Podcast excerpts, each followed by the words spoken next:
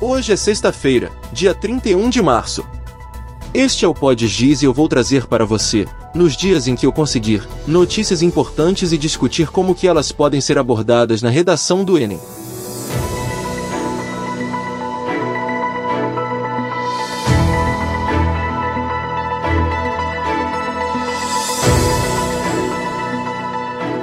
Vamos começar nosso podcast falando o quanto o dia de hoje é importante. Hoje é celebrado o Dia Internacional da Visibilidade Trans.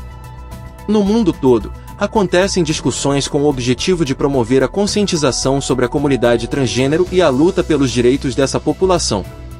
A data é uma oportunidade para lembrar as lutas e conquistas dessas pessoas, bem como refletir sobre as barreiras e desafios que ainda precisam ser superados. Uma das principais questões enfrentadas pela comunidade trans é a violência. Infelizmente, pessoas trans são frequentemente alvo de agressões físicas e verbais, muitas vezes resultando em mortes. A expectativa de vida das pessoas trans é significativamente menor do que a da população em geral, principalmente devido à violência.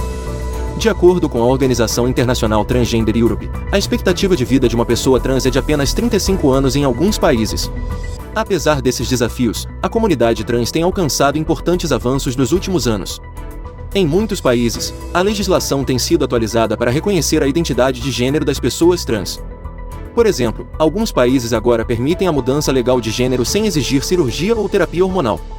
Outros países também estão trabalhando para proteger as pessoas trans da discriminação no emprego, na educação e em outros aspectos da vida. Além disso, a visibilidade trans tem crescido na mídia e na cultura popular. Mais personagens trans estão aparecendo em filmes e programas de TV, e artistas trans estão recebendo mais atenção e reconhecimento. Essas representações positivas podem ajudar a aumentar a aceitação e a compreensão da comunidade trans. O Enem tem histórico de abordar grupos sociais marginalizados ou vítimas de exclusão social.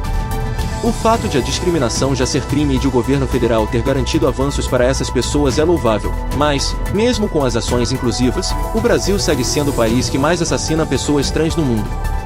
Sendo assim, se esse assunto aparecer na prova do Enem 2023, será incentivando você a raciocinar sobre o que mais é preciso, além de leis e políticas públicas, para que esses brasileiros e brasileiras consigam usufruir de seus direitos como cidadãos e sejam, acima de tudo, respeitados.